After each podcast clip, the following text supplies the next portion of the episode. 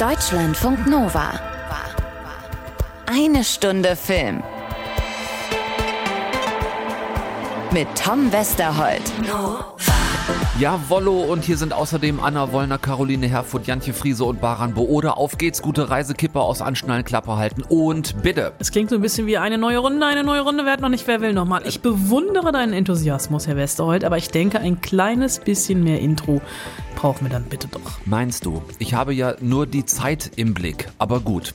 Äh, Anna und ich haben einfach drei knaller Gäste heute für euch, nämlich die Drehbuchautorin und Showrunnerin Jantje Friese und ihren Mann Regisseur Baran Booda, die äh, nach ihrem Serienerfolg Dark ab Donnerstag eine neue Serie auf Netflix draußen haben, 1899. Oder auch 1899, wie man auf Deutsch einfach sagen kann. Mit den beiden haben wir gesprochen und eben auch mit der wundervollen Caroline Herfurth, die am Donnerstag mit ihrem neuen Film äh, Endlich mal was Schönes, also so heißt der Film im Kino ist. Das war jetzt keine Bewertung ihrer bisherigen Arbeit. Äh, mit dem fangen wir kurz an, weil wir so schön lange mit Caro sprechen konnten. Das ist der Versuch heute, äh, eine Stunde Film irgendwie im zeitlichen Rahmen zu halten, trotz dieser vielen tollen Gäste. Ähm, sie selbst, Caro, also wie schon in ihren bisherigen drei Filmen als Regisseurin, als Mitautorin und Hauptdarstellerin, ist hier jetzt Carla. Äh, Ende 30, interessanterweise Lokalradiomoderatorin äh, mit eigener Nachtsendung, die kaum jemand hört. Und Carla hat den ganz unbedingten Wunsch, ein Kind zu kriegen. Das Problem, neben vielen anderen Problemen, die sie hat, ist auch ihre Familie. Hast du jetzt doch einen Freund? Äh, nein, ich mach das alleine. Oh Gott, das kommt mir bekannt vor. Marion, das reicht jetzt. Dir vielleicht, aber mir noch lange nicht. Wie? Alleine. Na, alleine. Das geht doch heutzutage. Aber ist das nicht ein bisschen egoistisch? Dem Kind gegenüber? Äh, Also da hat Hanni jetzt mal einen Punkt. Äh, ein Kind braucht doch einen Vater. Einen wie dich oder was? Wozu? Aber ich will ja ein Kind und keinen Mann. Ja, aber das Leben ist ja kein Wunschkonzert. Am Ende geht es ja darum, dass es dem Kind gut geht und nicht nur um dich. Carla hat zwei Schwestern, die ältere gespielt von Nora Tschirner, ist selbst verheiratet, Mutter von drei Kindern. Die jüngere, gespielt von Milena Czarnke, ist hip und erfolgreich und plant gerade selbst ihre Hochzeit mit ihrer Freundin, einer Profifußballerin. Die Eltern der drei Frauen sind geschieden, Papa hat gerade frisch geheiratet und Mama ist durchaus deswegen verbittert, fühlt sich ausgetauscht, trinkt zu viel, schon ihr ganzes Leben lang. Also da ist was los in der Familie Matschke, wie die auch noch passenderweise heißen. Und jetzt kommt Carla eben noch mit ihrem dringenden Kinderwunsch um die Ecke. Ähm, ihre beste Freundin, ich benutze ein, ein Anna Wollner Wort, Fulminant. fulminant gespielt von Jasmin Shakiri, äh, mit der sie auch diese Radiosendung zusammen macht. Die unterstützt sie auch bei diesem Wunsch, jetzt alleine Mama werden zu wollen. Es gibt nur ein weiteres, nicht unerhebliches Problem. Ausgerechnet auf der Hochzeit ihres Vaters hat Carla nämlich gerade Ole kennengelernt. Der ist zehn Jahre jünger als sie, 28. Es ist ziemlich schnell klar, also auch uns beim Zuschauen, äh, zwischen den beiden funkt's sehr. Aber Carla hat sich ja entschieden, nicht mehr an die große Liebe zu glauben oder an funktionierende Beziehungen an sich. Erst recht nicht mit so einem zehn Jahre jüngeren Ole, der aber blöderweise noch so ein mega lieber, toller Typ ist. Deshalb trifft sie sich weiter mit ihm, verpasst den Punkt, ihm zu sagen, pass mal auf, aus uns kann gerade nichts werden und plant parallel weiter ihre künstliche Befruchtung, wovon der arme Ole natürlich nichts weiß. Was daraus wird, könnt ihr euch ab Donnerstag im Kino angucken. Wir könnten es vorwegnehmen und sagen einfach mal was Schönes. Caroline Herfurth, äh, die hat einfach hier wieder mal wirklich ganz viel richtig gemacht. In ihrem vierten Spielfilm als Filmemacherin und Regisseurin ähm, beweist ein unglaubliches Feingefühl beim Timing, hat einen tollen Flow in der ganzen Story, arbeitet extrem toll mit Sounds und Filmmusik und hat auch so ein brillant tragikomisches Ensemble um sich geschart. Ja, Nora Tschirner, klar, auch hier wieder mega als verstockte ältere Beamtenschwester. Ulrike Kriener und Herbert Knaub, Hammer als Eltern und nochmal eine total tolle Neuentdeckung fürs Kino. Milena Czarnke als ständig hyperventilierende jüngste der drei Schwestern, die sich mit ihrer eigenen anstehenden Hochzeit völlig zuplant und endlich einfach nur Familienfrieden will. Tut mir leid, mein Schatz. Ich kann mit der Frau nicht am Raum sein. Das musst du verstehen. Nee, das verstehe ich nicht. Ich verstehe nicht, warum ich euch nicht einfach alle zusammenreißen kann. Ja, weiß nicht, ob ihr irgendwas von dem verstanden habt, was sie da gesagt hat. Wir haben auf jeden Fall Anna sehr gelacht im Kino, an dieser Stelle und auch einigen anderen, wenn wir uns nicht gerade Tränen aus dem Augenwinkel äh, gewischt haben. Ähm, und hatten halt das Glück, vergangene Woche sehr ausführlich mit Caroline Herford über ihre Arbeit, ihre neueste sprechen zu können. Wir kennen uns alle seit ja, über zehn Jahren mittlerweile. Und auch dieses Treffen war dann wenig überraschend. Einfach mal was Schönes. Und auch bei uns beiden wenig überraschend. Einfach mal schön chaotisch. Ich habe äh, gesagt, äh, ich habe Tom gefragt, ob ich dieses äh, Telefonat, hätte ich jetzt schon gesagt, Ja. weil du hier von Telefonieren sprichst, ob ich dieses Interview beginnen dürfte. Äh, Mit der Begrüßung. mit der Begrüßung, deswegen steht hier auch auf meinem Zettel Begrüßung, Ausrufezeichen. Die Begrüßung sparen wir uns, weil das bringt eh nichts. Wir senden das einfach ungeschnitten weg, aber ich würde gerne, äh, ich habe mich heute Morgen negativ getestet, ich würde dich gerne ähm, über den Tisch in den Arm nehmen und Danke sagen. Also jetzt ehrlich, also so Also physisch wirklich- richtig? Du willst richtig umarmen? Nein, ist so. absolut okay. Ich möchte einfach nur, so. ich möchte, dass du dich wirklich umarmt fühlst. Dankeschön. Mit einem riesengroßen, fetten Dankeschön, weil es eine unglaublich unaufgeregte Repräsentation gibt in diesem Film, die es im Mainstream-Kino, also ich betone wirklich Mainstream-Kino, so noch nicht gab. Ich muss weinen. du nicht seit Wochen rumgehst und sagst, hey, ich repräsentiere. Und ich finde es wirklich, also ich sage das aus tiefstem Herzen, Dankeschön. dass ich es unglaublich einfühlsam, sensibel und ehrenwert fand, wie du in diesem Film, ich muss immer aufpassen, nicht wunderschön zu sagen, einfach mal was Schönes erzählst. Ich muss wirklich weinen. Dankeschön. Ich habe irgendwo ein Taschentuch. Ist, schon, ist gut. Ich bin gewohnt. Schon, Äh, schon stelle ich fest, ich habe überhaupt keine Frage am Ende. Tom macht weiter. es ist, ist okay. Ich, ich muss, es geht weg schon wieder. Also, danke. Oh Gott. Anna und ich haben ein bisschen drüber geschwärmt im Vorfeld, ähm, nicht nur über den Film an sich, der wieder mal so schön geworden ist, sondern auch diese Leichtigkeit, die der Film vermittelt. Und ich bin mir sicher, dass du unglaublich viel ganz harte Arbeit in deine Filme steckst, jedes Mal wieder. Aber irgendwie gelingt es dir, dass man das nicht sieht. Das sieht nicht nach harter Arbeit aus. Es sieht, es fließt alles. Es ist so auf so eine natürliche Art so selbstverständlich, dass wir uns jedes Mal wieder fragen, wo du das herholst. Aus sehr harter Arbeit? Scherz, also Scherz. Ähm, boah. Also ich glaube, das Fließen ist mir einfach sehr wichtig tatsächlich bei einem Film. Das, ähm, oder die Leichtigkeit, weil ich liebe ja auch Themen, die schmerzhaft sein können, also sowohl wunderschön als auch SMS für dich, als auch Sweetheart auf eine andere Art und Weise, aber ja, als SMS für dich und ähm, wunderschön waren ja auch Filme, die sehr schmerzhafte Themen teilweise behandelt haben und einfach mal was Schönes tut das ja auch.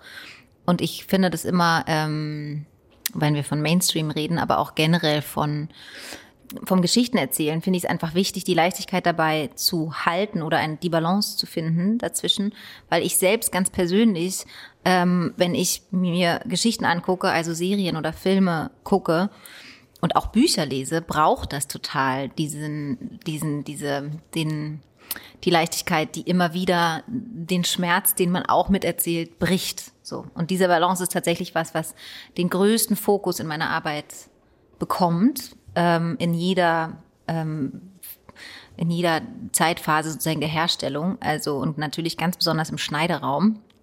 Ähm, genau, aber auch schon in Entwicklung. Also, was ist sozusagen der, der, der, welche Balance gibt's so? Aber ich glaube, ja, ich, ich, äh, mir ist das einfach sehr wichtig. Und dieses Fließen, finde ich, hat ganz viel auch mit Schnitt und mit Musik und mit Komposition insgesamt zu tun. Ich, Timing. ich ja, ich habe so eine, ich habe so eine, ich habe so eine, ja, ich liebe tatsächlich auch das kompositorische, fast mathematische, ähm, musikalische in so einem Film total. Ich liebe Musik und Sounddesign, das so ganz viel auch im erzählerischen Aspekt zu benutzen. Also welche Töne ähm, sich wann wie äh, die Hand geben und abwechseln und ablösen und sowas alles, das liebe ich total. Tatsächlich, deswegen ist das auch ein ganz persönlicher Geschmack einfach. Aber ja, also vielen Dank erstmal für die schönen Komplimente. D- der Schmerz in der Leichtigkeit, was war denn hier jetzt dein erster Grundgedanke? Was für eine Geschichte wolltest du erzählen? Ähm, also der Grundgedanke kommt gar nicht von mir. Die Carla, die sich entscheidet, sich ihren Kinderwunsch selbst zu erfüllen und nicht mehr auf die auf äh, den geeigneten Partner zu warten oder einem Familienideal sozusagen ähm, hinterherzulaufen und dabei das, was sie eigentlich will, zu verpassen. Ähm, dass dieser Grundgedanke kommt von der Autorin Monika Fessler, ähm, den ich sehr, sehr schön finde und ähm, ähm, den ich sehr ja, wichtig finde zu erzählen. Was da für mich noch dazu kam, war, was bedeutet Familie überhaupt? Was bedeutet was ist eine Familie? Was ist eine richtige Familie? Was macht die Qualität einer Familie aus? Stimmt das überhaupt noch mit diesem Idealbild, was wir sozusagen in der Struktur von Familien auch haben? Weil es ist einfach so, dass bestimmte Familienbilder oder, oder Lebensweisen sehr viel leichter zu leben sind als, oder jedenfalls strukturell als andere. Den wird es sehr viel schwerer gemacht und so. Das, ähm, das ist natürlich einfach etwas, was sehr am Gestern hängt und auch so ein, wie soll ich sagen, etwas ist, was man dringend mal überholen sollte und modernisieren sollte und von alten Strukturen befreien sollte, weil es auch noch ins Patriarchat gehört, wo wir generell alle sehr interessiert dran sind, das jetzt mal aufzulösen oder jedenfalls die meisten Menschen auf dieser Welt, also nicht auf dieser Welt, ähm, in diesem Land, hoffe ich jedenfalls. Aber auch die Ablösung von Carla, also was sie ja tatsächlich als eigene Reise erlebt und erfährt, ist ähm, erstmal sich Gedanken zu machen über die eigenen Wünsche, was habe ich eigentlich für eigene Wünsche, die zu erkennen und dann auch äh, zu formulieren, zu verhandeln, in die Verhandlung zu bringen. Also weil erstmal ist ihr Weg, sie macht mit. Der, die, der zweite Weg ist, okay, da mache ich halt alles alleine. Und dann zu lernen, sozusagen mit den Mitmenschen, mit denen man das Leben verbringen will, die eigenen Vorstellungen immer wieder neu zu verhandeln. Ähm, das ist so ein bisschen der Weg, den Carla da geht. Du hast eben schon gesagt, dass dieses Tragische im Komischen dich schon über deine gesamte Arbeit begleitet, dass das in allen Filmen war. Das finde ich auch. Würdest du trotzdem mit unterschreiben, dass ähm, einfach mal was Schönes deine tragischste Komödie bisher ist? Vielleicht aufgehangen daran, dass ich finde, es gibt hier wirklich keine komplett unbeschwerte Figur. Es gibt keinen so ähm, Opposite Comedy Part, sondern alle Figuren, die du erzählst, haben in sich eine Tragik, die haben alle irgendwie ihr Päckchen mit sich zu tragen. War das bei Wunderschön nicht auch schon so? Da gibt es, glaube ich, auch keine Opposite-Comedy-Figur. Ja, vielleicht, vielleicht ist es aber mir ich, da nicht so aufgefallen. Aber dadurch, dass es so eine, eine noch größere Ensemblearbeit ist. Oder vielleicht, ich glaube, Episodengeschichte. Also ich glaube, dass sozusagen es einfach Momente gibt in dem Film, die sind noch mal dramatischer, als es Momente gibt. Wobei es schon auch in Wunderschön ganz schön dramatische Momente gab ich glaube, hier gehen die, es gibt so zwei, drei Stellen, die gehen einfach ganz schön unter die Haut, so. Ich glaube aber, dass der Ausschlag dafür in die Komik auch stärker ist. Also tatsächlich bei den Vorführungen, die ich bisher von einfach mal was Schönes gesehen habe, wurde noch mehr gelacht als in Wunderschön. Und das finde ich auch interessant. Also ich glaube, beide Ausschläge sind ein bisschen stärker geworden, tatsächlich. Warum das so ist, weiß ich nicht. Ich mag die Ausschläge einfach gerne und kombiniere sie gerne. Genau. Aber ja, also es ist auf jeden Fall so, dass es sozusagen mm, äh, in den emotionalen Momenten vielleicht noch mal einen Ticken härter wird. Ich würde gerne ein bisschen ein sperriges Thema äh, ansprechen bei dem ich auch immer so ein bisschen schwimmen gerate und nie genau weiß, wie ich das eigentlich äh, formulieren soll. Ich habe da vor ein paar Monaten mit Julia Becker drüber geredet, im Zusammenhang mit Over and Out, mhm. wo Nora ja auch mitgespielt mhm. hat, zusammen mit Jessica Schwarz und mit äh, Petra Schmidt-Schaller. Mhm. Und da kamen wir irgendwie auf das Thema, wo sie dann auch vorsichtig wurde, ähm, Stichwort ähm, Besetzung, Vorbereitung, Pre-Production eines Films in Zusammenarbeit mit oder im Zusammenhang mit Filmförderung und teilweise auch Einflussnahme. Und ähm, Julia hatte zum Beispiel tatsächlich Probleme in der Förderung, diesen komplett ähm, durchgehend weißen Frauencast durchzukriegen. Weil es eiere rum, du merkst das, vorsichtig gesagt, Bedenken gab, auch von Filmförderern, zu sagen, ja, eigentlich so mit dem Cast ähm, finden wir schwierig. Ich versuche das ganz offen in deine Richtung zu fragen. Ist dir Ähnliches passiert? Kennst du Diskussionen auch mit Förderern, die Bedenken haben bei Geschichten, so wie du sie einreichst? Muss dann bei der Familiengeschichte, so wie du sie geschrieben hast, zum Beispiel die beste Freundin irgendeine Form von erkennbarem Migrationshintergrund erfüllen. Also ich gebe, ich habe keine derartigen Vorgaben. Ich habe ehrlich gesagt eher eine eigene Vorgabe, dass ich tatsächlich ein sehr großes eigenes Interesse daran habe, ähm, Bilder vielfältiger zu erzählen, als sie bisher erzählt wurden. Ich habe gar kein Interesse, einen, ich sag mal, rein weißen Cast zu haben. Wenn es zu weiß wird mhm. bei mir, mhm. dann fühle ich mich damit unwohl tatsächlich. Ich finde es richtig. Ähm, ähm, diverser zu werden und ähm, Gesellschaft vielfältiger zu erzählen und bunter zu erzählen, so wie sie ist und nicht, wie sie sich bisher hauptsächlich im Kino dargestellt hat.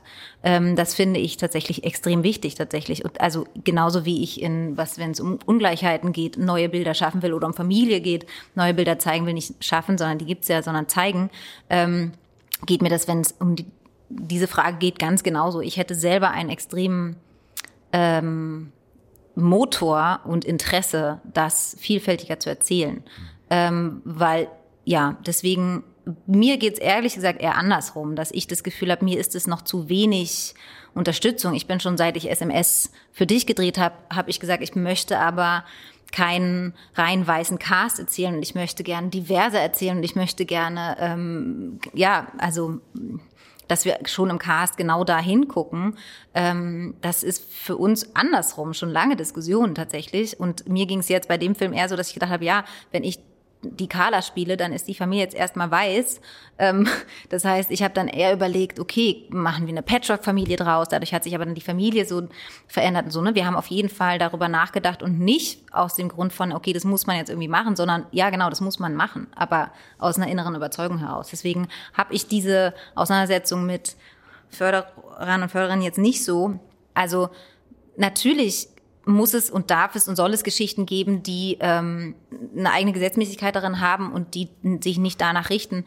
Es ist nur so, wir reden nicht von einer gleichheitlich möglichen Welt. Es ist nicht so, gerade hinter der Kamera noch viel mehr und an den entscheidenden Positionen, dass die so divers ist, wie sie sich in Wirklichkeit darstellt. Und solange das nicht erreicht ist, es geht mir ähnlich mit der Frauenquote, ist ein ähnliches Thema, ähm, gilt es, es einfach erstmal zu durchbrechen und da erstmal ähm, ganz bewusst hinzugucken und lieber mehr darauf zu achten als zu wenig. Und wenn wir dann irgendwann Gleichheit hergestellt haben und ähm, alle möglichen Gruppen ähm, mitreden dürfen und miterzählen können und genauso Geschichten erzählen können und in der Regie vertreten sind und überall, ne, dann ähm, kann man wieder sagen, okay, jetzt können wir den Aspekt für diese Geschichte vernachlässigen. Vorher finde ich, geht es nicht tatsächlich. Also ich würde da immer aus einem Eigeninteresse ähm, eine Geschichte so erzählen wollen, einfach weil ich es richtig finde. Und ich finde aber die Förderinnen und Förderer sozusagen die, das Feedback, das inhaltliche Feedback nochmal ein anderes Thema tatsächlich jetzt. Mhm. Also klar, auf diesen Aspekt hinbezogen finde ich das jetzt eher positiv, aber es ist ja schon auch die Frage, was ist die Auseinandersetzung mit Förderinnen und Fördern eigentlich, weil im Prinzip wird da ja Fördergeld verwaltet, mhm. was genau solche Aspekte, also entweder in Hinsicht von Bildungsauftrag oder in Wirtschaftlichkeit verwaltet werden sollte oder vergeben werden sollte, aber inwiefern mir jetzt erzählt wird, was geschmacklich in der Geschichte für sie stimmt oder nicht, finde ich eine schwierige Auseinandersetzung, weil weiß ich jetzt gar nicht, ob das die Position dafür ist. Aber inhaltlich hast du ja zum Beispiel auch, äh, sprichst du Themen an, die, glaube ich, viele gar nicht wissen, dass zum Beispiel eine Kinderwunschbehandlung für nicht verheiratete heterosexuelle Paare einfach mal sehr viel Geld kostet. Ähm, hat dich da bei den Recherchen noch irgendwas überrascht? Oder? Ja, alles. Also, also, mir war schon klar, dass das natürlich eine der äh, ungesehenen Grauzonen ist, die, äh, wo es viel Ungerechtigkeit und Ungleichheiten sich verbergen. Das ist ja furchtbarerweise in vielen, vielen Punkten so, wo man hinguckt. Ähm, als, aber, also wenn man die Ungleichheitsbox aufmacht, das macht keinen Spaß tatsächlich, weil das ist einfach, da, da gibt es viele, viele, viele Geschichten noch zu erzählen. Ähm, in der, also allein ähm, wie wenig das empfohlen wird, wie sehr, wie, wie aggressiv ähm, direkt davon abgeraten wird, also was für, ja, was für, dass dieses Ideal von dieser Kleinfamilie, der patriarchalen Kleinfamilie, wie ich sie gerne nennen möchte, ganz klar, dass das noch so heftig in den Strukturen drin ist und so schwer gemacht wird, der Weg, das war mir so nicht, nicht klar tatsächlich. Da war ich schon sehr überrascht. Es gab eine, ähm, muss man sich vorstellen, eine ähm, Visualisierung des Themas von einer, ich glaube, es war eine Krankenkasse. Das habe ich mir so als Desktop-Bild einfach so während der Entwicklungszeit so hinten auf mein Desktop gemacht. Das war sozusagen, für wen ist die Finanzierung möglich? Da gab es das heterosexuelle Paar, das war verheiratet, da das war bunt. Dann gab es ähm, dann gab es ähm, das die das homosexuelle Paar, das war ich weiß gar nicht, war das überhaupt dabei? Doch, das war dabei, aber es war grau, also konnte man nicht anklicken sozusagen, ne, da ging nichts. Alleinerziehen konnte man auch nicht anklicken. So, das war sozusagen so die Visualisierung und ich dachte mir, allein diese, das ist ja schon, also absurd, wirklich ähm, wie sozusagen welche Familie geht und welche Familie nicht geht bei der Finanzierung, also Mitfinanzierung von künstlicher Befruchtung. Darum ging es, genau. Also wer dort von der Krankenkasse bezuschusst wird und wer nicht. Das ist doch irre. Ich schreibe Also- irgendwann mal ein Buch drüber, über Ja, Diskriminierungserfahrungen im Kinderwunschprozess. Auf jeden Fall. Also es ist wirklich und auch wie eben wie davon abgeraten wird oder wie es ändert sich tatsächlich. Es hat sich auch während der Entwicklungszeit jetzt oder in den letzten drei Jahren tatsächlich was getan. Ich bin nicht mehr ganz on point. Es, es wird bestimmt Leute geben, die sagen, ganz so ist es gar nicht mehr. Trotzdem, ähm, also glaube ich nicht, dass das zu Ende reformiert wurde. ja. Du hast mit deinen vier eigenen Filmen in gerade mal sechs Jahren, davon jetzt die letzten beiden pandemiebedingt innerhalb eines Jahres rauskommend, ähm, eine unheimlich hohe Schlagzahl vorgelegt. Wie planst du da in die Zukunft? Also wir hätten gerne noch ein bisschen was von dir und möchten nicht, dass du uns in absehbarer Zeit umkippst vor so- Arbeit. Ja, Erstaunlicherweise tue ich das nicht. Also weil ähm, ich bin extrem stark aufgestellt, was mein Team angeht. Und das ist das A und O. Also weil ich möchte überhaupt nicht dieses Bild von einer Superpower-Frau, die alles hinkriegt und alles unter den Hut kriegt. Das finde ich ein furchtbares Bild, was man überhaupt nicht reproduzieren sollte und was auch einfach nicht funktioniert und nicht stimmt. Also ohne Burnout oder Klapse am Ende. Klapse ist ein Scheißwort. Ihr wisst, was ich sagen möchte. Ähm, ich habe ein sehr starkes Team an meiner Seite, sowohl beruflich als auch privat. Ähm, ich bin, ich brauche, ich merke auch, je älter ich werde und je mehr man über sich selber weiß und je enger die Beziehung zu sich selbst wird, ähm, dass ich Phasen brauche, wo ich wieder abtauche. Also zum Beispiel habe ich die letzten drei Tage im Dümpelkoma verbracht, weil ich wusste, heute und morgen wird für mich da werde ich einfach sehr viel Output geben müssen, sehr viel sprechen, sehr viel in Kontakt sein mit Leuten, wird mir, ne, werde ich so ein bisschen sozusagen hochspulen.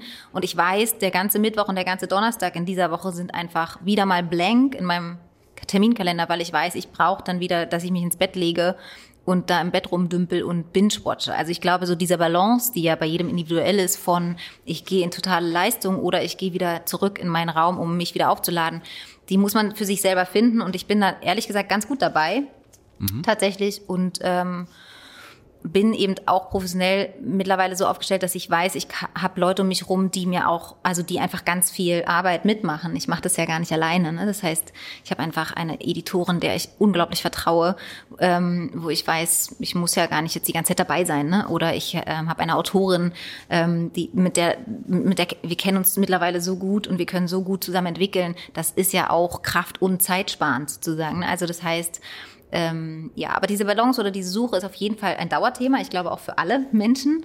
Und ich ähm, durch die Pandemie und auch nochmal durch den kriegerischen Konflikt, der da neu aufgebrochen ist ähm, oder jetzt gar nicht mehr so neu, ähm, ist mir aber trotzdem nochmal deutlicher geworden oder oder nochmal mehr das Bedürfnis und die kostbare Zeit, die man hat, sehr genau sich zu überlegen, wohin man die Ressourcen so tut. Und ich werde bestimmt nicht in der Schlagzahl bleiben. Also das war jetzt auch ein bisschen Zufall durch eben wie gesagt die Pandemie, die wunderschön so verschoben hat. Aber trotzdem ähm, wird es natürlich ähm, ja, äh, hat es auch immer was mit den Geschichten zu tun. Manche gehen total schnell, manche brauchen einfach lang. Das ist dann, das hat dann auch immer was mit den Inhalten zu tun, die man da gerade erzählt. Was guckst du im Dümpelkoma gerade?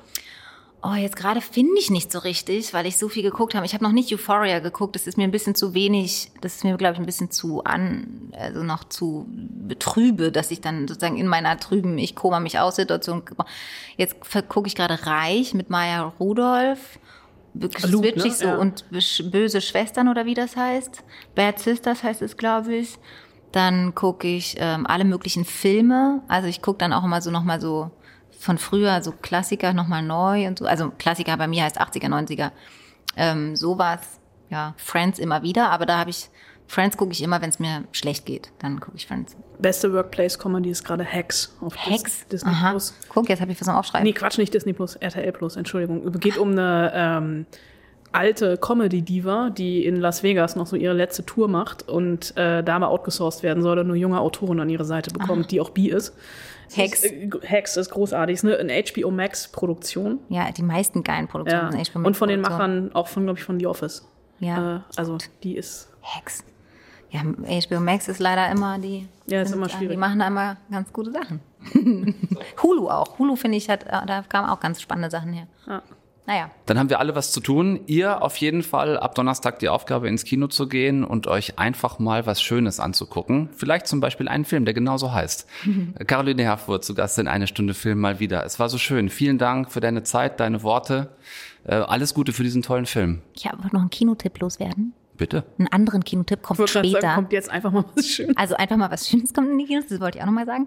Und dann kommt äh, She Said in die Kinos.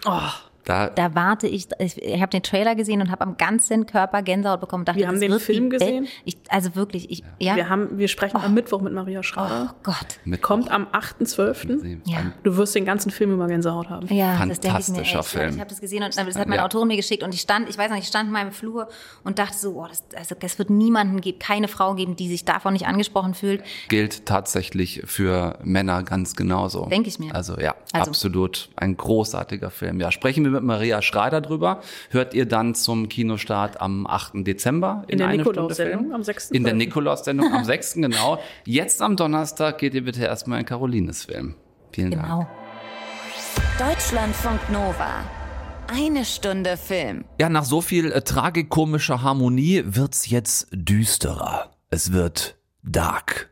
So hieß der große internationale Durchbruch für Jantje Friese und Baran Booda, deren mega erfolgreiche Netflix-Serie ähm, ja eben nicht nur in Deutschland ein Erfolg war, sondern dann auch weltweit. So und was macht Netflix in solchen Fällen? Gibt den MacherInnen gerne Geld in die Hand, in diesem Fall richtig viel Geld und sagt, bitte macht das doch einfach nochmal für uns. Ja, an diese alles andere als leichte Sisyphos-Aufgabe haben sich das deutsch-schweizer Filmemacherpaar gerne gesetzt. Herausgekommen ist 1899 oder 1899, das auch am Donnerstag mit acht Folgen ungefähr jeweils eine Stunde lang auf Netflix erscheint Hauptfigur Maura, gespielt von Emily Beecham, erwacht auf einem Schiff in eben diesem Jahr, das sie und alle anderen an Bord von England in die USA bringen soll. Klammer auf, es ist nicht die Titanic. Es ist nicht die Titanic. Die muss dann noch, glaube ich, 13 Jahre warten, bis sie untergehen darf, ne? 1912? Kann das Ich glaube, sein? ja. Ich meine ja. 1912. 1912, genau. Wir sind aber hier in 1899 nach wie vor. äh, Und da gibt's dann allerdings mitten auf hoher See plötzlich eine Ansage vom Captain.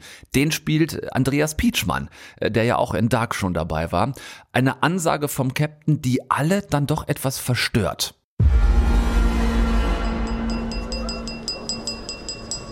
Vor sechs Stunden haben wir eine Nachricht bekommen. Wir vermuten, dass die Nachricht von der Prometheus stammt. Glauben Sie, dass die Passagiere noch am Leben sind? Glaubst du, es ist gesunken? Das ist die einzige Erklärung. Warum sollte man es sonst nicht gefunden haben? Wir ändern den Kurs. Die Prometheus ist ein Schiff derselben Reederei, war vor vier Monaten plötzlich mitten im Atlantik verschwunden und seitdem von niemandem mehr gesichtet worden. Klammer auf, wir sind immer noch nicht bei der Titanic. Die Kerberus, so heißt dieses Schiff jetzt, fährt hin, findet sie tatsächlich, also die Prometheus, völlig verwahrlost, dunkel wie ein Geisterschiff und menschenleer. Irgendetwas stimmt mit dem Schiff nicht. Ja, diese Vermutung ist durchaus naheliegend und ich grenze das ein bisschen ein. Also mit völlig menschenleer, das stimmt dann auch nicht, stellt sich heraus. Sie wirkt erst menschenleer, aber ein kleiner Junge hat sich in einem Schrank an Bord versteckt. Der spricht kein Wort, wirkt mega geheimnisvoll und sieht zu allem auch noch aus, als würde er auch erst seit fünf Minuten in diesem Schrank sitzen.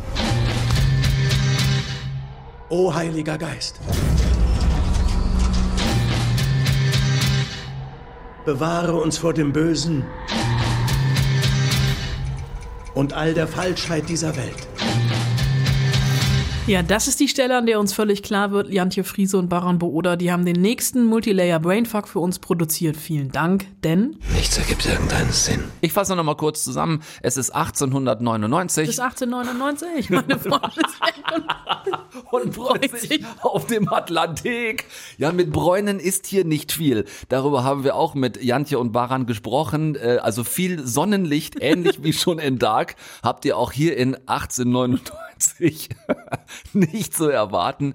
Äh, Die Passagiere an Bord der Kerberus verstehen die Welt nicht mehr. Warum sieht die verschollene Prometheus vor vier Monaten verschwunden, aus wie vor 20 Jahren auf dem Meer zurückgelassen. Wo sind all die Passagiere hin? Es gibt auch keinerlei Leichen an Bord.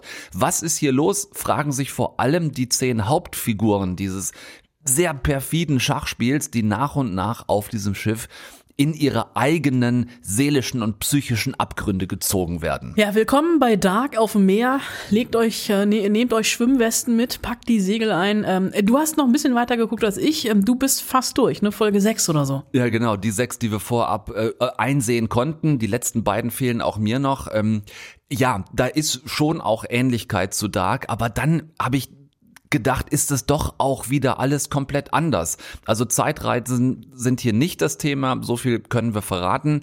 Verschiedene Dimensionen oder sagen wir mal alternative Realitäten dagegen schon. Also Momente wiederholen sich, Stichwort Déjà-vu. Begegnungen unter den Passagieren verändern sich. Manche glauben plötzlich irgendwie sich von irgendwoher schon zu kennen, wissen aber nicht woher. Und die Kerberus, auf dem die Passagiere sind, ist genau wie die Prometheus jetzt nicht die einzige Bühne, auf der alle ihren Verstand zu verlieren drohen. So oder so mussten wir dringend mit diesen beiden großartigen Mystery-Meistern darüber sprechen, spoilerfrei natürlich, und sind zu Jantje und Baran in deren Berliner Büro gefahren, irgendwo in Berlin-Mitte im Hinterhof, für einen gemeinsamen Brainfuck am reich gedeckten Süßigkeitentisch. Jantje Friese und Baran Booda, mal wieder zu Gast in eine Stunde Film. So schön euch wiederzusehen. Dark ist ja auch schon ein bisschen länger her, ne? Ja, das stimmt. Herzlich willkommen, ihr zwei. Also Dark habe ich angesprochen, äh, galt aber auch schon für Who Am I und jetzt 1899 oder 1899. Äh, woher nehmt ihr diese diebische Freude, die Gehirne eurer Zuschauer bis an den Rand der Verzweiflung zu quälen? Reiner Sadismus, so sind wir geboren worden. Ähm, nee, wir sind, wir mögen einfach Puzzlespiele selber total gerne. Ähm, haben wir auch schon immer gemocht. Ähm, wir lieben äh, Escape Room Spiele, ähm, jeglichen Kram von Mystery. Wir sind damals in Lost total eingestiegen und zwar auch so weit, dass wir tatsächlich, es gab ja noch eine parallele Narrative im Netz, wo man irgendwie ähm, rumgoogeln konnte und suchen konnte und ähm, das haben wir alles gemacht, ähm, weil wir einfach das selber total mögen. Also wir mögen Fragen und wir mögen es, Dingen auf die Spur zu kommen. Und deswegen soll das, ist das kein Sadismus, sondern äh, hoffentlich ein Geschenk auch an andere Menschen, die das auch mögen. Es hätte mich jetzt auch sehr gewundert, weil wir sitzen hier bei euch im Büro äh, in Berlin Mitte und auf jedem Tisch, an dem ich bisher vorbeigegangen bin, steht ein kleiner Korb mit Süßigkeiten und ich stelle mir gerade vor, wie ihr morgens um fünf durch die Räume geht und wie die Meinzelmännchen diese Sachen auf die Tische stellt, damit sich eure Mitarbeitenden wohlfühlen. Aber trotzdem, egal mit wem ich irgendwie über Dark gesprochen habe, es war immer so geile Serie, aber ich habe irgendwann nichts mehr verstanden. Ist das für euch ein Kompliment oder ist das eher so, die Leute gucken einfach nicht aufmerksam genug? Ich glaube, das kann beides sein. Ähm, wenn sie es nicht alles verstanden haben, heißt, wir haben es ziemlich komplex aufgebaut, ähm, was ja auch eine Kunst ist. Und gleichzeitig, glaube ich, gibt es aber auch ein paar, also man guckt ja selber auch manchmal ein paar Serien nur halbherzig und wenn man dann nur die Kleinigkeit verpasst, und das ist bei Dark fatal, würde ich sagen, dann ähm, versteht man natürlich irgendwann mal in der dritten Staffel nicht mehr so hundertprozentig, wer jetzt in welchem Verhältnis dazu steht und warum überhaupt. Ähm, aber ich finde, es kann beides sein, wie gesagt. Also und es gibt ja auch genügend, die ähm, es ziemlich gut verstanden haben ähm, und äh, Analysen gemacht haben. Und da gibt's ja ganz viele YouTube-Videos, ähm, die uns wirklich faszinieren, was da noch alles noch hinzu interpretiert wird und was es da für Symboliken gibt, die wir gar nicht wussten, dass es die gibt. Aber das ähm, ist einfach schön, weil ich finde, als Filmemacher ähm, macht man ja was und stellt es draußen hin und dann muss der Rezipient damit umgehen, wie bei der Kunst ja auch äh, oder Malerei und sein eigenes Bild daraus formen, ähm, wenn er will. Das heißt, ihr zieht euch schon auch so Fanfiction zu eurer Arbeit rein? Ähm, also in Maßen. Ähm, bei, bei Dark war das schon so, dass ich am Anfang wirklich so richtig in dieses äh, Rabbit Hole reingefallen bin und sehr viel gelesen habe und habe dann aber gemerkt, ähm, das A kostet das sehr viel Zeit. Die geht dann für andere Dinge irgendwie weg. Und ähm, man fängt dann auch an, wahnsinnig selber so verschwurbelt zu werden. Und ähm, ich habe dann irgendwann einfach radikal damit aufgehört, habe auch alle Social-Media-Kanäle auf meinem Handy gelöscht ähm, und mache das eig also eigentlich nicht mehr, nur in Phasen von einem Release. Aber wie sieht denn das dann im Schreibprozess aus? Du verlierst dich ins, ins Rabbit Hole. Äh, wir als Zuschauende müssen extrem am Ball bleiben.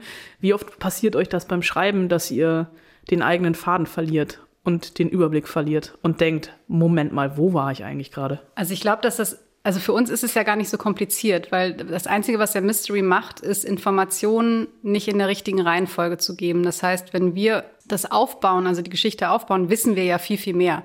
Das heißt, wir gehen ja gar nicht so verloren. Die einzige Entscheidung, die wir treffen müssen und die ist super kompliziert ist, wann geben wir welche Informationen und wie lange können wir eine Frage eigentlich offen halten. Und, ähm, und das ist das, was, was es für uns schwer macht. Es ist gar nicht so dieses, wie verheddern wir uns selber in dem eigenen Geflecht, weil wir haben ja den geraden Faden. Wir nehmen den dann nur und verknoten ihn ganz ordentlich und schmeißen ihn euch hin. So.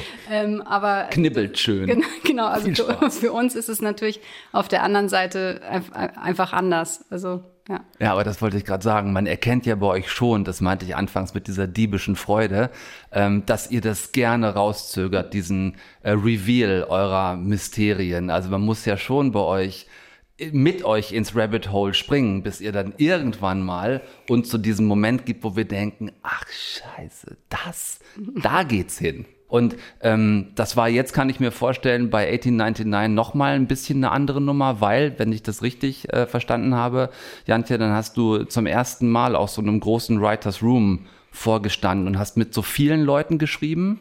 Oder war das schon mal ähnlich Ähm, vorher? also es, äh, ach, meine Writers Room Erfahrung, das ist immer so ein bisschen ähm, äh, zweischneidig darüber zu sprechen. Also es gab bei Dark Season 1 und Dark Season 2 auch einen Writers Room, der am Ende aber eher sowas wie einen ähm, Brain Room, First Draft Room war.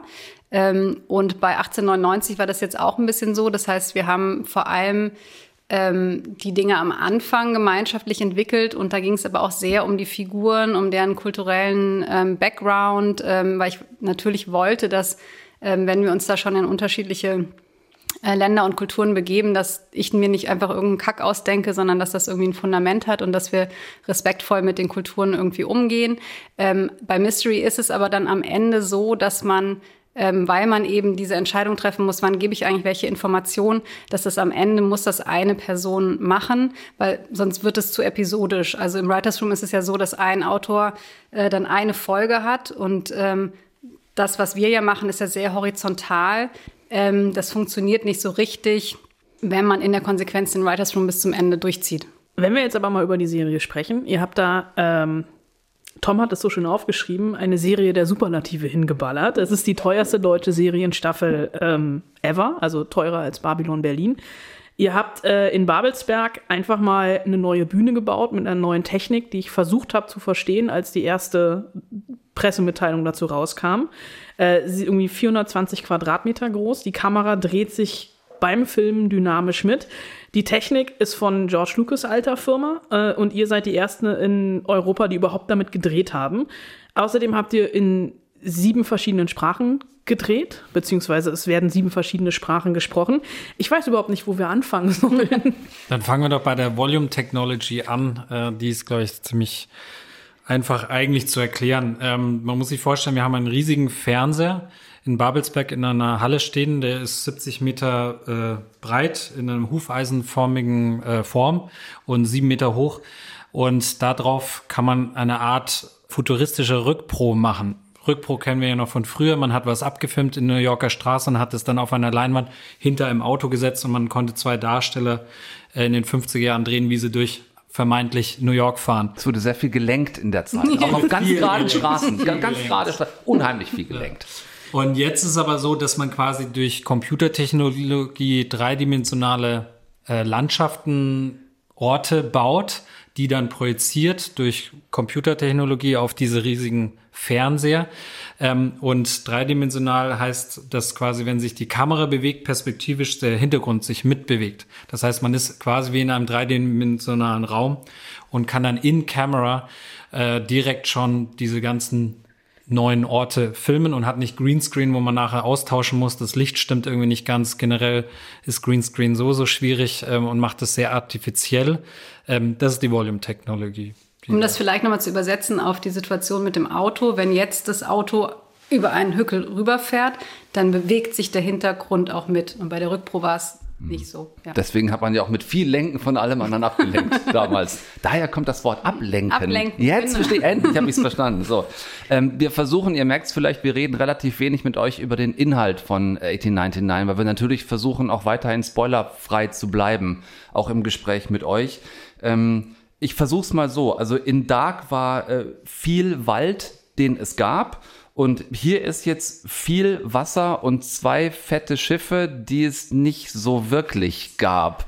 Was war das für ein Switch für euch ähm, in der Arbeit, im Dreh? Ist das alles vor diesem fetten Screen entstanden? Wie habt ihr das gemacht? Ja, also alles, was auf Deck ist zum Beispiel, ist in dem Volume gedreht worden. Das heißt Himmel und Wasser im Hintergrund oder auch Schiffsteile sind dann quasi computergeneriert und dann in Camera äh, gefilmt. Ähm, aber worauf wir eher stolz sind, sind so Sachen wie der Dining Room ist auch komplett äh, eigentlich nur vier Säulen und ein paar Tische und der Rest ist virtuell hinten im Hintergrund ähm, was, wenn wir es gebaut hätten, wahnsinnig teuer gewesen wäre, weil es ja ein riesiger Dining Room. Ähm, der Boiler Room, also da, wo die, die, die Öfen beheizt werden, das ist auch da drin gedreht. Landschaftsteile, die später in den Folgen, ich weiß nicht, bis wo ihr geguckt habt, äh, kommen auch da drin vor. Also wir haben relativ viel ähm, tatsächlich in dieser in diesem Volume gedreht und der Rest dann äh, in ganz klassisch gebauten Sets, also jegliche Korridore, Kabinen, das haben wir alles gebaut.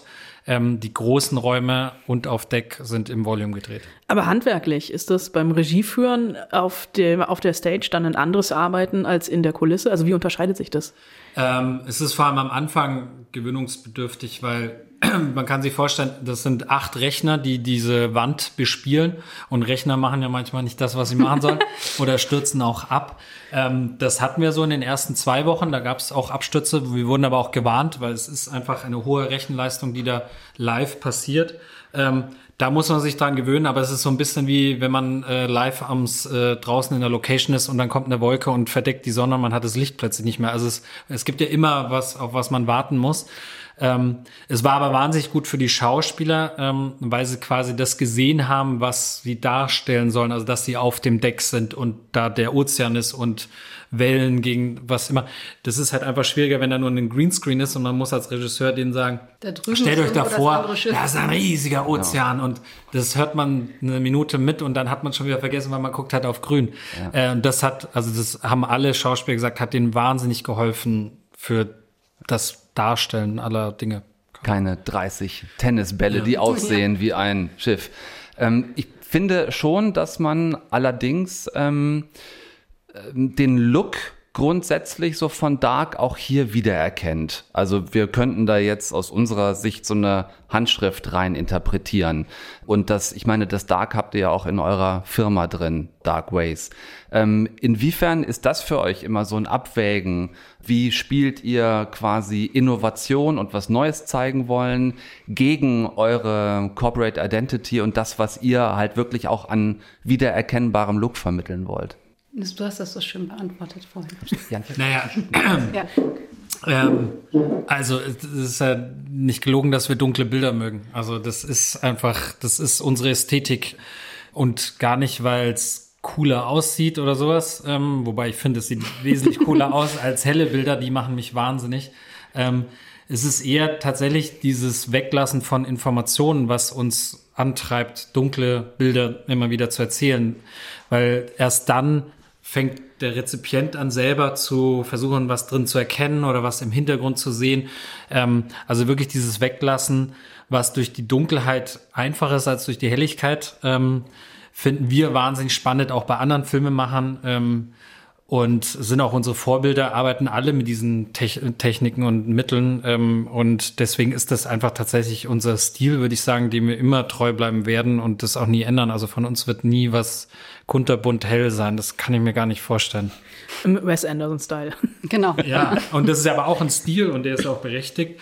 Aber er zählt natürlich, hat ein ganz anderes Ziel. Ne? Aber bei Dark fand ich, waren die, die dunklen Bilder und dieser mystische Wald das eine und das andere war die Tonspur und die Musik. Ähm, welche Rolle spielt das hier für euch? Ja, also wir sind ähm, logischerweise, das erkennt man ja auch an dem, was wir machen, eigentlich total visuelle ähm, Filmemacher. Also uns ist das Bild wahnsinnig wichtig, ähm, aber absurderweise ist uns der Ton eigentlich noch viel wichtiger, weil ähm, schöne Bilder sind eine Sache, aber die haben kaum Wert in einer Erzählung, wenn die nicht untermalt sind von einem guten Sounddesign und von einer guten Musik. Wenn man die Musikspur ändert und ähm, da eine falsche Tonalität drunter legt, dann sind die Bilder tatsächlich einfach nichts mehr, nichts mehr wert oder erzählen was total anderes. Wenn man aber im Gegensatz die Bilder ausschaltet oder kurz die Augen zumacht, dann kann einen diese ähm, Atmosphäre, die das Sounddesign und die Musik ähm, macht, trotzdem noch mittragen und trotzdem noch mitreißen und macht irgendwas mit einem. Deswegen ist, das sagt Bo auch immer eigentlich, ähm, die, die Musik und das Sounddesign, also die ganze Tonebene, machen eigentlich den viel größeren Anteil einer Erzählung aus. Und ähm, jetzt bei 1899 war uns zum Beispiel immer total wichtig, dass das Schiff an sich eigentlich wie so ein lebender Organismus ist. Und ähm, das haben wir versucht in der Soundebene ähm, eben auch durchzusetzen, dass das was ist, was eigentlich wie etwas ist, das eigentlich lebt. Stichwort das Ticken. Das Zum Ticken. Beispiel. Ja. Das rhythmische Ticken, das etwas mit den Menschen an Ach so, Bord macht. äh, Ep- Ja. okay, in der Episode 5. So, ja. Okay. ja. Genau. Man hört bei euch raus, was für ein, für ein Aufwand in der Arbeit drinsteckt. Ähm, Gerade wenn du so in Serie gehst und äh, jetzt haben wir hier acht Folgen, die auch noch jeweils eine Länge haben von einer Stunde oder einer knappen Stunde. Also da kommt eine Menge Material zusammen. Ähm, ihr seid aber nicht nur mit einem großen Anführungszeichen, nicht nur äh, Autorin und Regisseur, sondern ihr seid nebenbei auch noch äh, Produzenten und Showrunner des Ganzen. Äh, und ihr, ihr seid auch noch ein Paar. Ähm, es sind war 160 Drehtage ungefähr, kommt das hin? ähm, Also Pre-Production, Post-Production. Geht das, was ihr macht, überhaupt nur in dieser Konstellation, wenn man da zu zweit zu 100 Prozent gemeinsam reinspringt? Ja, ja, also wir teilen uns das gut auf. Ähm, wir entscheiden alles zusammen. Wir haben ähm, denselben Geschmack, aber wir teilen uns das wirklich auf. Also so, ähm, Jantje kümmert sich sehr um die Drehbücher ähm, und die ganzen Abteilungen, die dann damit zu tun haben. Ich wiederum kümmere mich sehr um das Set und was dann dazu vorbereitet werden muss. Im Schnitt sind wir dann wieder zusammen, wobei Jantje mal auch während ich drehe dann im Schnitt sitzt und schon schneidet und sagt, funktioniert nicht, nochmal, geht nicht, da fehlt was oder sowas. Und dann komme ich mit frischen Augen in den Schnitt und zerhau alles und sage, das ist absoluter Mist, was ihr da geschnitten habt. Ähm, egal, da kommen wir dann wieder zusammen und in der, der nachfolgenden Post teilen wir uns wieder ein bisschen auf. Ähm, Jantje macht sehr viel das ADR, also dieses ähm, Dubbing, nicht Dubbing, äh, das äh, Synchronsachen. Ähm, ich mache dann wiederum Sounddesign, Musik. Also man teilt sich einfach auf, weil das, wie Jantje mal sagt, wir uns gar nicht vorstellen können, wie das wirklich einer alleine schafft als Showrunner. Also ich, wir haben, das ist so viel Arbeit und so viel Verantwortung und so viel Druck und dann vor allem immer auch noch in einer knapperen Zeit, als manch einer einen beim Kinofilm hat, ähm, muss man immer hohe Qualität liefern oder versucht es. Das hilft sehr, dass wir da zu zweit sind. Also definitiv. Aber du hast den Druck gerade angesprochen. Ihr wart mit Dark unglaublich erfolgreich, mit allen drei Staffeln, vor allem, in, also nee, nicht vor allem, also in Deutschland, aber eben auch international. Es wird immer noch so als die deutsche Vorzeigeserie verkauft und auch im, im Ausland wahrgenommen. Äh, jetzt mit 1899 wieder der Druck, wieder diese ganze Arbeit. Wie kompensiert ihr das? Hm. Oh. Da stehen die kleinen Süßigkeiten-Schälchen auf dem Tisch. Steht die Schokolade auf dem Tisch. Äh, ähm, ähm, ja, das ist total schwer, aber es geht auch ganz ehrlich durch Phasen. Ne? Also man empfindet den Druck jetzt nicht die ganze Zeit und äh, jeden Tag. Ähm, ich glaube, dann würde uns das auch ähm, irre machen. Aber natürlich gibt's ähm, Phasen, da ist man total, spürt man, spürt man diese Last auf den Schultern, jetzt irgendwie an Dark ranzukommen und was zu ähm, zu kreieren, was irgendwie genauso wahrgenommen wird oder was die Fans irgendwie ähm, genauso befriedigt. Ähm, und dann sind wir aber, glaube ich, gegenseitig ganz gut da drin, uns immer so wach zu rütteln und zu sagen, lass doch mal locker und ähm, wieder so ein bisschen spielerischer an das Ganze ranzugehen. Ähm, und dann gibt's auch Phasen, wo das einfach nur Spaß macht, weil ich meine, das ist trotzdem ähm, für uns ähm, ist das nicht einfach nur ein Beruf. Also das ist wirklich, wir lieben das, was wir, was wir da tun. Wir haben das Glück, tatsächlich, ähm, dass unser, unser Hobby unsere Arbeit ist. Und genau so leben wir das auch. Also wir, letztendlich sind wir ja 24 Stunden mit dem, was wir hier kreieren, irgendwie beschäftigt. Ähm, und die meiste Zeit genießen wir das auch. Es gibt halt zwischendrin Phasen, da ist es dann mal nicht so toll. Aber, aber die meiste Zeit Das- schon. Ja, an dieser Stelle ähm, endet das Gespräch für euch zumindest einigermaßen abrupt. Das äh, möchte ich gerne erklären. Ähm, wir waren angerückt, technisch bestens ausgerüstet, Anna und ich. Bis auf Batterien. bis auf, bis auf Batterien, die wir nicht in ausreichender Zahl fürs Aufnahmegerät dabei hatten. Und da wir vier Mikrofone angeschlossen hatten, haben die den Akku schneller leer gesaugt, als ich das für möglich gehalten hatte. Ähm, und in dem Fall, ja, fehlt dann hier die Verabschiedung mit den beiden. Ähm, wir hatten noch kurz gesprochen über über die sieben unterschiedlichen Sprachen, die in der Serie gesprochen werden, wie sie das gemacht haben mit dem Overdub, was es tatsächlich nicht nur auf Deutsch gibt, fand ich erstaunlich, sondern äh, in mehreren Sprachen haben sie ein komplettes Overdub für die Serie gemacht. In anderen Ländern wird es dann so sein, dass ja die Sprachen, die man in dem Land vermutlich nicht so spricht, dass die dann untertitelt werden. Aber gut, in dem Fall ähm, geht das auf meine Kappe mit den leeren Akkus. Anna, für äh, nächste Woche ist dann der Akku bei uns zumindest wieder voll, oder? Ich hoffe, äh, dass wir äh, keine ausfallenden Batterien mehr haben. Nächste Woche habe ich, bringe ich, kredenze ich dir ein Menü, äh, The Menu, ein Film, der schon diese Woche startet, über den wir nächste Woche schwärmen wir werden. beide großartig ich finden. werde bis dahin noch gesprochen haben mit Nicholas Holt und Anya Taylor-Joy, äh, die großartige, fulminante Schauspielerin aus Das Damen-Gambit. Und ähm, werde, glaube ich, dann auch noch reden über eine andere Mindfuck-Serie, die mich gerade beschäftigt, die ich auf Sky gerade binge, nämlich äh, Souls. Also nächste Woche neue eine Stunde Film. Macht bis dahin keinen Quatsch, bleibt gesund, passt auf euch auf, guckt bitte nichts, was wir nicht auch gucken würden. Hauptsache es flimmert. Und ich, vielen Dank übrigens, ich habe jetzt einen Ohrwurm, ja? Es ist 1899. Deutschlandfunk Nova. Eine Stunde Film. Jeden Dienstag neu. Auf deutschlandfunknova.de und überall, wo es Podcasts gibt. Deine Podcasts.